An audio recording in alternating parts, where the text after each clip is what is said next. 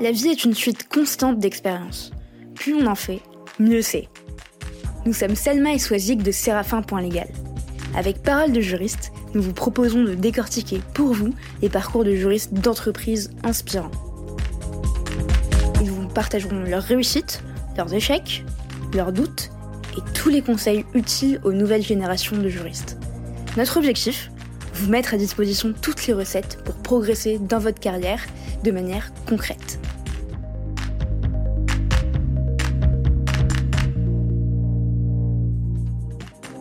83% des juristes se disent insatisfaits de leur processus contractuel et j'imagine que certains d'entre vous en font partie. Oui, vous qui m'écoutez. Vous qui en avez marre des tâches chronophages et fastidieuses sans aucune valeur ajoutée. Vous qui n'arrivez pas à retrouver certains contrats éparpillés dans les fichiers ou les ordinateurs de vos collègues. Vous qui rappelez pour la vingtième fois à Pierre de l'équipe commerciale que c'est bien vous qui êtes en charge des contrats liés aux achats indirects ou encore vous, qui avez été informé la veille pour le lendemain de l'échéance d'un contrat et qui n'avez pas pu le gérer aussi bien que vous le souhaitiez.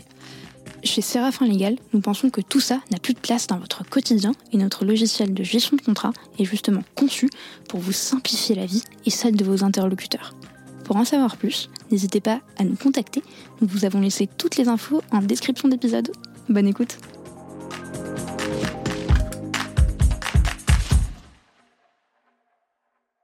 Bonjour Leslie. Bonjour Selma. Comment ça va? Ça va très bien. Ouais, et bah, très bien. Moi aussi, très bien. Il fait super beau euh, aujourd'hui. Ouais. Je sais que normalement, je suis en congé. Ben, ouais, je suis en congé aussi. T'es en congé aussi. Et ben normalement, je suis en congé. Et puis, euh, je me suis dit, mais ça fait euh, des semaines que, que j'ai envie d'inviter euh, Leslie. J'ai envie de la voir sur Parole de juriste. Et donc, je peux pas manquer cette occasion. Donc, il faut qu'on ait Leslie sur le podcast. C'est trop sympa. Donc, je suis très contente de t'avoir. Et puis, c'est un peu particulier pourtant, en plus, j'imagine, parce que tu es tellement habituée à être de l'autre côté, puisque tu es journaliste. et généralement, c'est toi qui poses les questions. Et donc, je pense peut-être que je, m'accorde un mérite que je n'ai pas, mais je pense que peut-être je suis un peu déstabilisée par la situation. Tu, as totalement raison, je suis complètement déstabilisée. C'est très déroutant d'être de l'autre côté. Mais ça va aller. Et puis moi, je voulais aussi te dire un grand, grand merci pourquoi? Je t'y attendais pas. Et un grand merci pour cet article que tu as publié euh, le 8 mars dernier. Peut-être que pour toi, c'est un énième papier. Moi, je trouve ça super important. Et je n'avais pas l'impression que ce type de papier était très courant dans le monde juridique. Peut-être c'est l'une des premières fois que ça a été publié. Alors, on parle de, l'article sur le sexisme en direction juridique qui a été publié euh, le 8 mars euh, dernier, en 2021. et il me semble qu'on en avait parlé aussi avec Émile Lultocar Calam qui était venu sur ce podcast. Et donc, tu, dans cet article, tu racontes à travers des témoignages les discriminations dont elles ont pu être victimes ou du, du harcèlement sexuel. Euh, et, bravo pour, pour ça. C'est vrai que pour moi, c'était hyper important d'en parler. C'est une cause qui me touche particulièrement à cœur, en tant que femme, mais euh, aussi en tant que journaliste. Parce que je pense que ça fait partie de notre métier, en fait, euh, bah, de mettre le doigt là où, où ça fait mal, des choses qu'on n'entend pas forcément, des choses qui ne se disent pas, qui sont tabous. Euh, donc voilà, ouais, cet article-là pour moi était très très important aussi. Et j'ai été euh, vraiment très très très surprise de le voir et donc euh, voilà, je, voulais, on va en parler tout à l'heure, mais je, voulais prendre le temps quand même de, commencer avec ça parce que je pense que ça en dit long sur ta personnalité. Et on va on va le voir hein, aussi au fur et à mesure des questions, puisque on, sort un peu aussi notre du fil rouge de parole de juriste. Généralement, on reçoit des, des juristes d'entreprise. Tu n'es pas du tout juriste d'entreprise. Et je me suis dit mais ce serait quand même très intéressant d'avoir une pas une bouffée d'affreux parce que ce serait pas le bon terme, mais, d'avoir, de, de, de, de, découvrir un, un, nouveau métier, un autre métier, pardon, mais qui euh, concerne peut concerner les juristes d'entreprise qui nous écoutent parce qu'ils seront pour certains amenés à, à, passer euh, euh, à derrière ton micro ou à travers tes questions ou, ou à témoigner sur un, un, de tes articles. Donc ce serait intéressant d'avoir d'avoir ta vision des choses. Ce que je te propose dans un premier temps, de présenter, de me dire qui tu es, qui est Leslie Brassac. À chaque fois je me trompe. Leslie Brassac, généralement je dis Leslie Bressac et je suis désolée. qui est Leslie Brassac euh, Qu'est-ce qui te passionne Qui tu es D'où tu viens Qui es-tu? Bah écoute, je suis Leslie Brassac, j'ai 35 ans, je suis maman de deux enfants. Euh, je suis journaliste juridique au sein du groupe Lefebvre d'Alloz depuis cinq ans maintenant. Euh, je suis juriste de formation. Et euh, à côté de ça, je suis aussi cofondatrice de deux associations humanitaires. voilà, j'en parle parce que pour moi c'est très important. Ça fait autant partie de moi que que ma famille ou que mon travail. Donc voilà. Et, sur quel quel sujet en particulier? Euh, Pas le droit des femmes. Ok. Euh, ça aurait pu, mais non. Euh, bah, la première association qui a 12 ans, en fait, c'est une association qui vient en aide aux personnes sans abri. donc, on fait, on fait des maraudes, des distributions alimentaires dans des hôtels sociaux. Et la deuxième association, donc, on l'a créée il y a deux ans avec mon mari et des amis en commun. et en fait, c'est une association qui a pour but justement de de promouvoir des petites associations qui n'ont pas forcément euh, les moyens euh, de mettre en lumière leurs projets, leurs actions. Et donc, euh, avec cette association-là, on, fait des événements autour du sport. Mmh. et les fonds en fait qui sont les recettes de ces événements en fait on les reverse à des associations dans plusieurs domaines que ce soit le handicap la maladie la réinsertion, euh, voilà, des, des, causes qui nous tiennent à cœur. Excellent. Donc si par exemple on a envie d'organiser un match de foot, euh, parole de juriste, juriste d'entreprise contre une équipe euh, formée par parole de juriste, c'est un truc qu'on veut faire depuis longtemps avec ah un de nos invités qui s'appelle Christophe Zuver. On peut faire par exemple payer le, ticket d'entrée pour les joueurs ou le public et derrière les fonds seront reversés à, à... une association. Ouais, complètement. Ok, bon bah écoute, si on, si on, le fait, je pense qu'on le fera dans, dans ce format-là parce que 10 euros, ça, un, un ticket d'entrée à 10 euros, c'est rien. Ça peut être rien et ça peut beaucoup aider si on multiplie la dizaine d'euros. Donc, euh, pourquoi pas le faire avec toi? Et donc, quand tu étais enfant, j'imagine que tu voulais défendre la veuve et l'orphelin, tu voulais venir au secours des autres? Ouais, c'est un peu ça. Ouais, ouais c'est un peu ça. Euh, euh, bon, j'étais pas euh, forcément tournée vers le domaine social. En fait, c'est vrai qu'à la base, je voulais déjà être journaliste quand j'étais adolescente. Euh, bah, comme je t'en avais déjà parlé, euh, moi c'est l'histoire du sang contaminé en fait dont m'avait parlé mon père euh, à l'époque. C'était un scandale d'État et en fait c'est là que j'ai compris en fait l'intérêt du métier de journaliste dans la société, le fait de, donner une information, de, de rendre justice en fait grâce à des faits qui sont qui sont avérés mais que dont personne n'a connaissance. Pour moi c'est c'est essentiel en fait la place de, de ce métier là dans, dans la société. Et euh, mais je me suis pas immédiatement tournée vers euh, une école de journalisme après mes études, parce que euh, concrètement, on m'a fait comprendre que le journalisme c'était c'était pour certaines personnes, fallait avoir du piston, fallait avoir un réseau, c'était quelque chose que je n'avais pas. Donc j'ai vite abandonné cette idée-là. Et sinon, c'est très précaire, c'est ça comme, comme milieu c'est... J'avoue que c'est pas du tout le côté financier qui m'a qui m'a bloqué, c'était vraiment le fait de ne pas pouvoir y arriver. Et je me suis dit, je vais pas me, je vais me faciliter les choses, je vais peut-être prendre une autre, une, autre direction. Ouais. Et, euh, et, devenir euh, potentiellement avocat ou juriste. Parce qu'effectivement, on, on en parlait par téléphone et tu me disais, moi, en fait, ce qui me passionne, c'est d'informer les gens, euh, de dévoiler des scandales. Et là, tu m'as tout de suite parlé de, de réaliser des enquêtes, toujours en visant bah, l'intérêt légitime d'informer le public. Et, et tu m'as parlé du sang contaminé. Euh, qui était justement euh, un marqueur fort pour toi, mais aussi d'autres affaires. Euh, et pourtant, tu as, commencé tes études de droit, comme tu le disais, à, à jusqu'en Master 1, et ensuite à l'université Versailles-Saint-Quentin, en Yvelines, en Master 2. Donc, un parcours totalement euh, classique pour un étudiant en droit, mais pas du tout classique pour quelqu'un finalement qui a, toujours voulu devenir journaliste. Est-ce que tu te souviens euh, de ce moment où tu t'es dit, bon bah ok, euh, effectivement le milieu du journalisme, ça, va être peut-être un peu plus compliqué pour moi, en tout cas c'est ce qu'on dit, ce qu'on me fait croire, malheureusement. à quel moment t'as trouvé ton, plan B ben en fait c'est au lycée. Au lycée on te demande ce que tu veux faire. moi, ma seule, on va dire la seule limite que je m'étais posé, c'était euh, qu'est-ce que qu'est-ce que je vais faire comme étude qui ne coûtera rien à mes parents? C'était surtout ça. voilà, je viens de banlieue, forcément mes parents, euh, eux, ils n'ont jamais fait de grandes études. On m'a jamais on m'a jamais parlé de filières d'exception, de hautes écoles. Donc pour moi, je voulais être utile, je voulais faire un métier qui ait du sens. Et euh, le droit, pour moi, c'était la filière parfaite, en fait.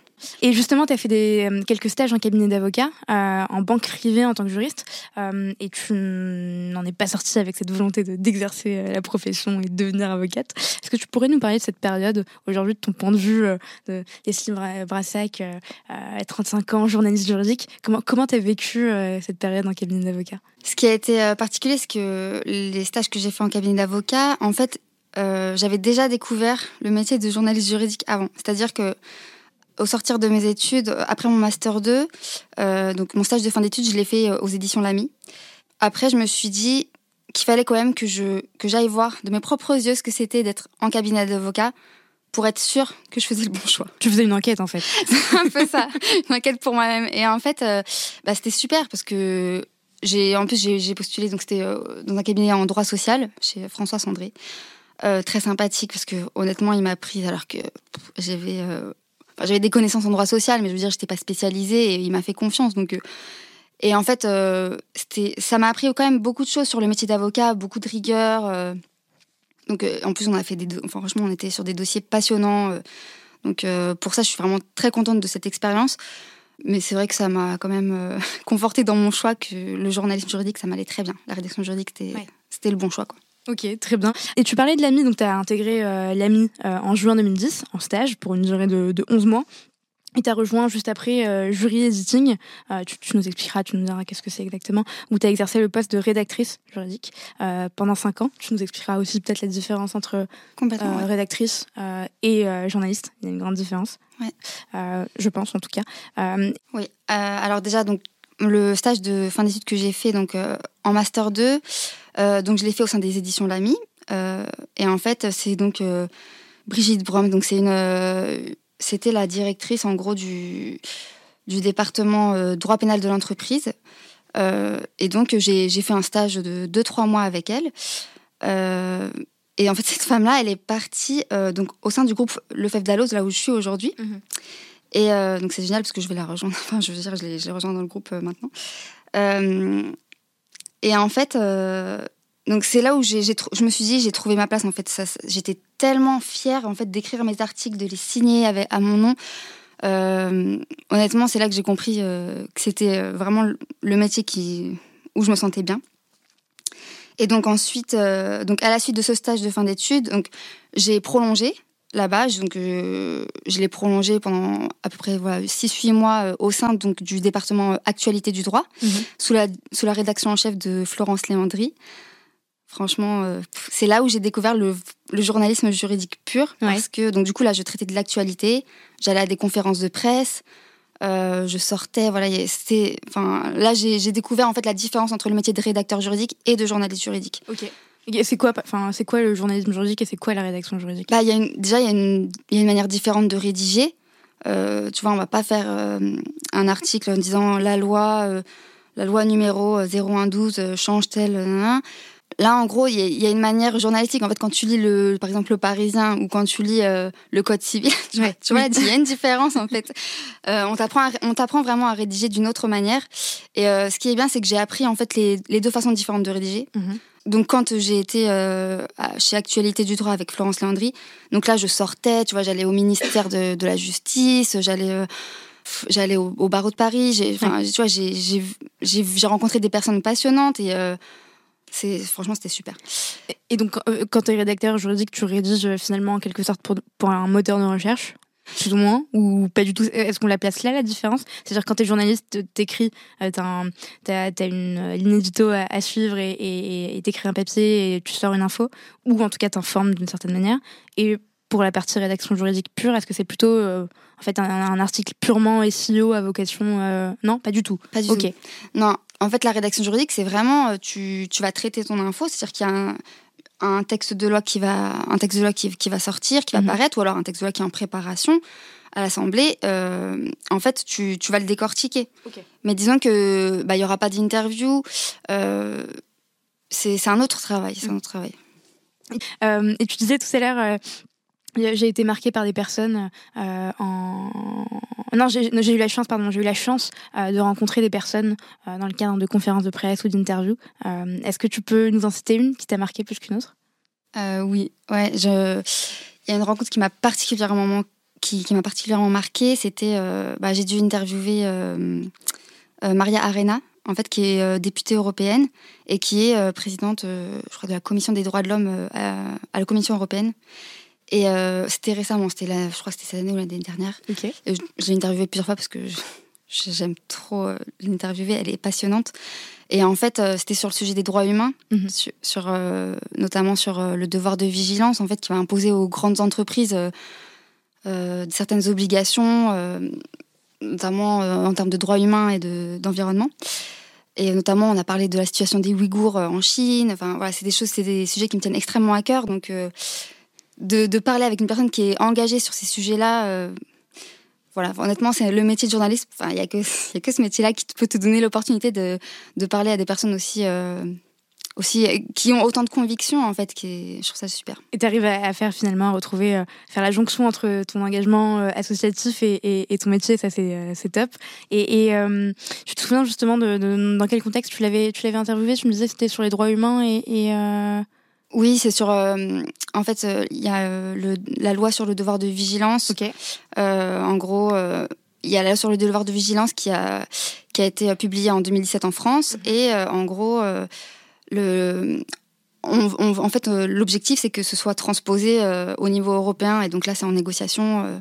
Je crois que le projet va bientôt être adopté définitivement. Voilà, c'est un combat, c'est une lutte. Et tu disais aussi tout à l'heure, c'est incroyable la sensation qu'on ressent quand on rédige ses premiers articles et qu'on signe en mettant son nom sur l'article qu'est-ce qu'on ressent à ce moment-là?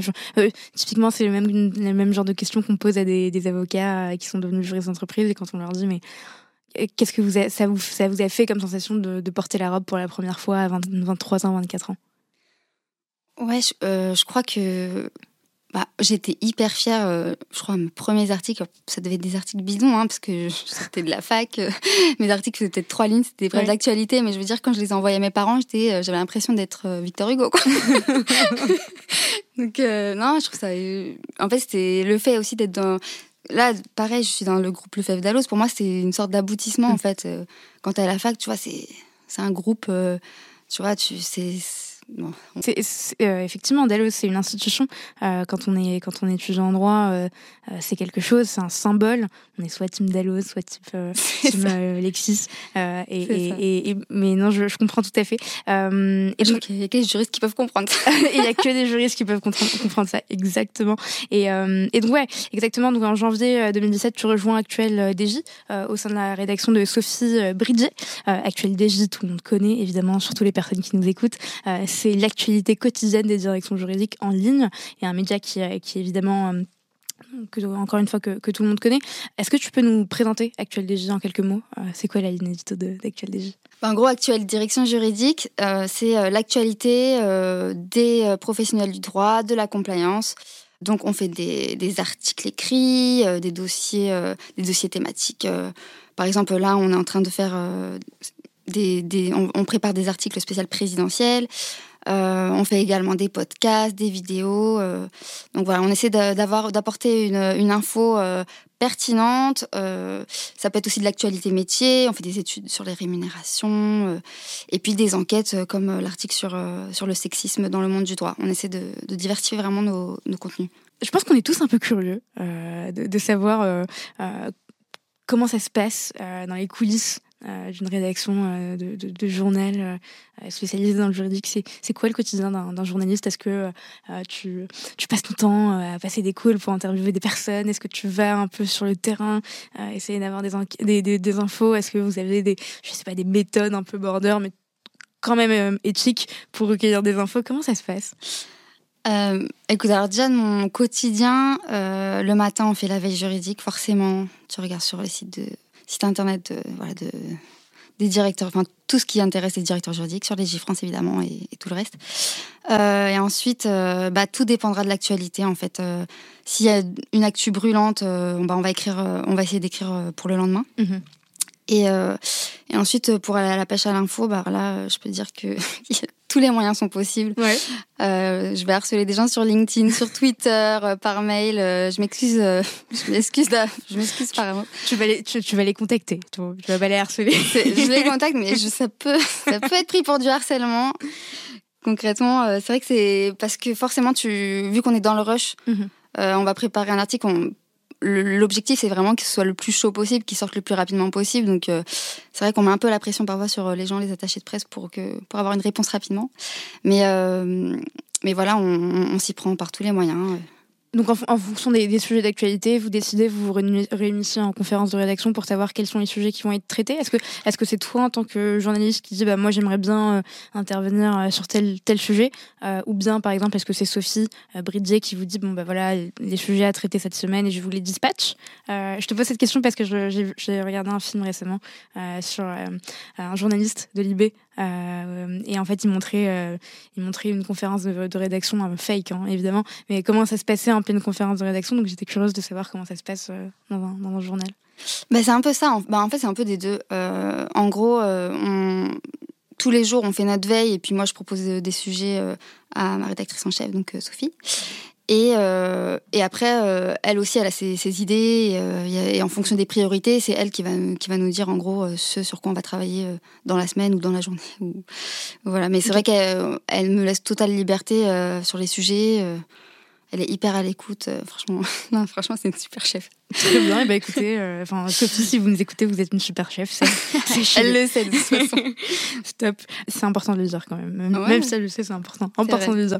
Vous aussi, avec euh, avec Sophie euh, vous avez, vous animez un podcast, plusieurs, si je dis pas de bêtises. Ouais, on anime deux podcasts. Donc un podcast d'actualité sur la compliance, donc c'est Vigilance, et euh, en gros, toutes les deux semaines, on, on, met en avant les actus euh, dans le domaine de la compliance. Et un deuxième podcast, c'est Enquête interne. Donc lui, il est mensuel. Et là, l'idée, c'est vraiment de donner la parole à un professionnel de la compliance. Et euh, en fait, l'idée, c'est que il nous, ce soit un vrai un vrai témoignage, un retour d'expérience personnelle, mhm. une sorte de portrait en fait que la personne elle se, elle se dévoile concrètement sur son métier et ça rend le ça rend l'exercice hyper intéressant, que ce soit pour nous ou pour, euh, ou pour la personne qui est interviewée en fait. Ce qui est exactement le même objectif euh, que, que, sur Parole de juriste. Et, et moi, j'ai écouté quelques-uns des épisodes et, et, je les trouve euh, vraiment top. Et, et, en fait, vraiment, vous emmenez vos auditeurs dans les coulisses de la compliance à travers, à travers le, regard de, votre invité. Si tu devais donner des conseils média training à des juristes juniors, ou même pas que juniors, même seniors, qui seraient, bah, comme toi aujourd'hui, invités à se prêter à ce type d'exercice et qui pas du tout l'habitude d'occuper une fonction politique et donc dans laquelle il y a une fonction de euh, des missions de représentation. Qu'est-ce que tu leur donnerais comme conseil comme ça si tu les avais au téléphone? Bah, je pense qu'il faut, il faut être à l'aise. Euh, en tout cas, il faut se mettre à l'aise. Euh, on, on, est là pour les écouter, on n'est pas là pour les juger. Je trouve que le plus intéressant, c'est justement que la personne, elle, donne tout, en fait, mm. qu'elle arrive à se dévoiler et qu'elle et qu'elle qu'elle ait confiance en fait en la personne qui va l'interviewer, c'est pas un piège en fait. Et en fait, c'est ce qui intéresse le plus euh, tous les auditeurs, c'est d'avoir vraiment un, ressenti de la personne, euh, des émotions, des sentiments. Euh, c'est je trouve que c'est ce qui ce qui rend vraiment le, les épisodes les plus passionnants. Pour moi, c'est ceux qui parlent d'humain quoi. Est-ce que ça t'arrive d'être contacté par des juristes d'entreprise qui te disent ce sujet est super intéressant ou concerne ma direction juridique ou juste ce sujet concerne mon secteur d'activité? Est-ce que vous allez écrire un papier dessus? Ça m'intéresserait de, de vous donner, de témoigner sur le sujet Ouais, complètement. On reçoit des, on reçoit ouais, des propositions euh, d'avocats, de professionnels de la compliance qui sont, qui nous disent voilà, j'ai écouté votre podcast, euh, j'aimerais bien y participer pour aller de tel ou tel sujet. Euh. c'est super. Ouais, les gens sont, sont assez enthousiastes et ils ont envie de participer aussi. en fait, ça c'est sympa. Top. Les donc tu es à l'origine d'un article qui est particulièrement euh, important, euh, qui était, on en parlait en introduction d'épisode, euh, tu, tu l'as publié le 8 mars dernier, donc le 8 mars 2021, pardon. C'était le journée internationale des, droits des femmes, et non pas la journée internationale de la femme, encore une fois. Je peux me dire comment on s'y prend me raconter euh, de A à Z, euh, si tu peux, comment on s'y prend pour rédiger un tel article. Est-ce que c'est les personnes qui sont venues vers toi, un peu comme des lanceuses d'alerte en disant, écoute, ouais, il faut qu'on en parle, on n'en peut plus, ou est-ce que c'était un appel à témoins Comment, comment tu, tu réussis à les convaincre aussi pour témoigner? Moi, je, veux tout savoir. À l'origine, quand j'ai décidé de faire cette enquête, j'ai lancé un appel à témoins, effectivement que j'ai adressé à plusieurs associations de juristes d'entreprise, donc euh, le Cercle Montesquieu et euh, la FJE. Mhm. Euh, voilà, je leur ai expliqué directement mon projet d'article, mon projet d'enquête, voilà, que je recherchais des, des juristes qui, qui étaient volontaires pour témoigner sur ce sujet-là, qu'évidemment l'anonymat serait respecté si on me le demandait. Et j'ai également contacté de ma propre initiative des personnes, des personnes que je savais potentiellement concernées par ce sujet. Et donc, euh, voilà, j'ai, on m'a recontacté donc à la suite de, cet appel. Euh, donc, effectivement, elles, enfin, elles ont été hyper courageuses. Euh, je les ai énormément rassurées, en fait, bah, avant, de, avant de les avoir, avant, que, avant de, de les faire témoigner. je leur ai parlé longuement en disant que de toute façon, si elles changé d'avis, il n'y avait aucun problème, que que de toute façon, euh, la, validation de, la retranscription, bah, avant publication, elle était évidente que s'il y avait des choses sur lesquelles elle souhaitait revenir, ce serait de toute façon, ce serait accepté, voilà, sans problème. J'allais pas publier quelque chose. Voilà, vous m'avez dit ça, je, le publie tel quel. donc déjà, je pense qu'il y a un lien de confiance qui s'établit entre elle et moi.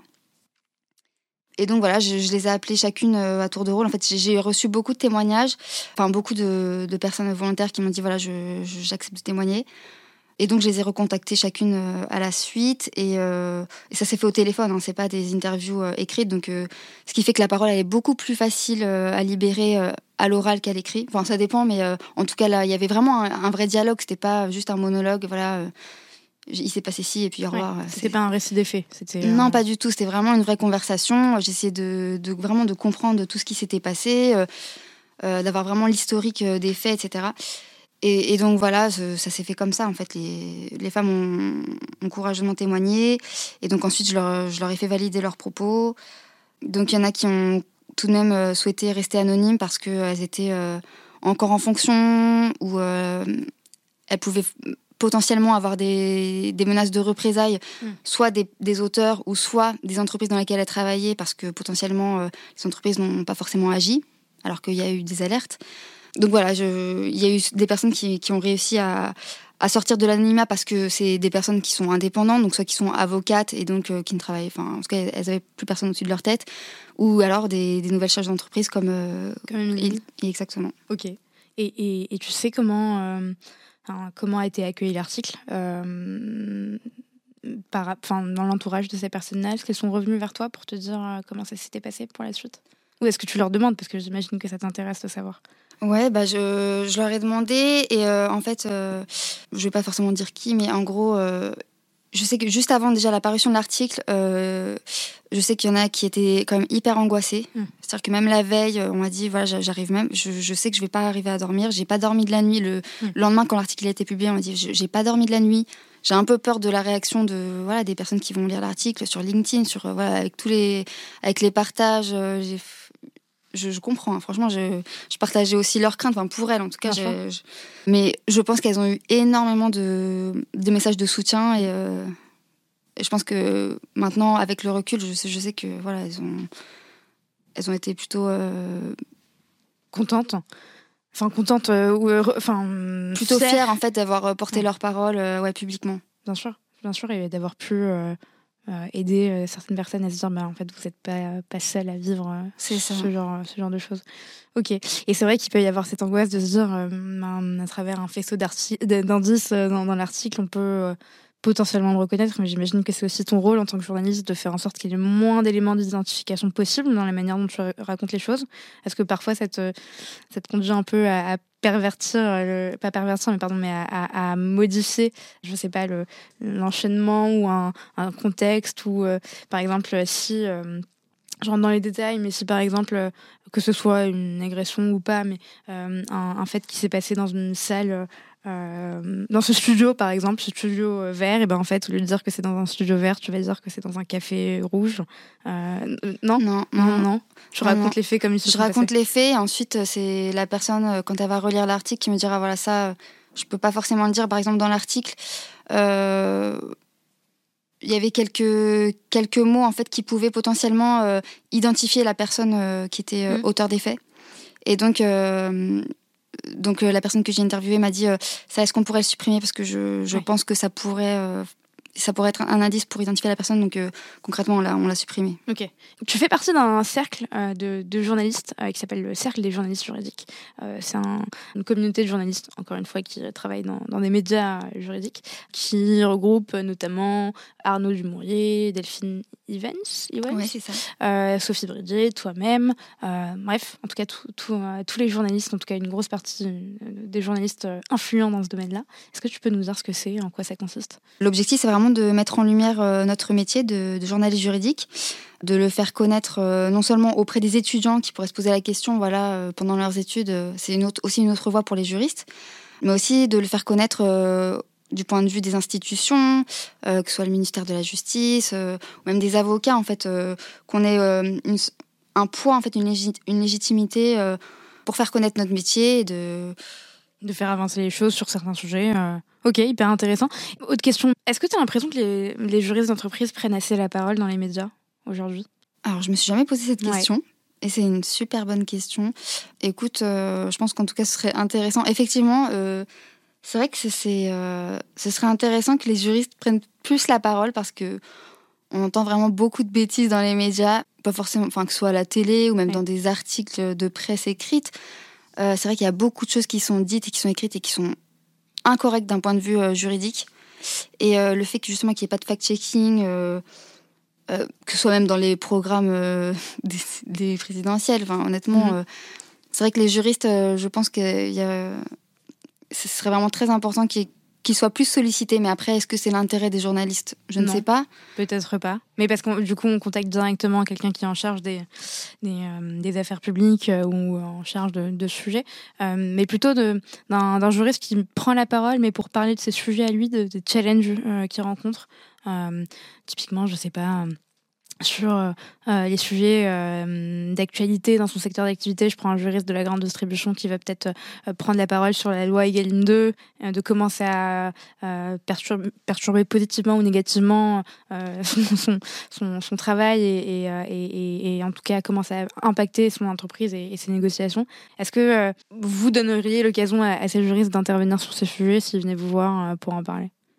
En tout cas, nous, sur Actuelle Direction Juridique, clairement, on donne la parole au directeur juridique. Mhm. Il nous explique concrètement ce que, tout ce que les, les lois, tous les textes, euh, en fait, comment ces, ces, textes impactent leur quotidien, mhm. euh, tout ce que ça change pour l'entreprise.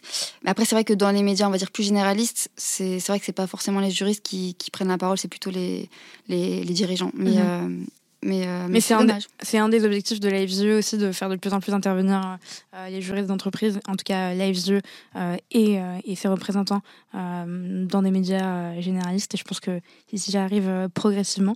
mais le fait est que, en fait, est-ce que, bon, effectivement, le directeur juridique il a un rôle de, de représentation et c'est très bien et c'est son rôle. Est-ce que ce serait pas aussi parfois la personne qui a vraiment les mains dans le cambouis sur ces sujets qui, qui devrait en parler plutôt que, plutôt que le directeur juridique, mais bien sûr avec l'aval de, son directeur juridique. Tu vois ce que je veux dire?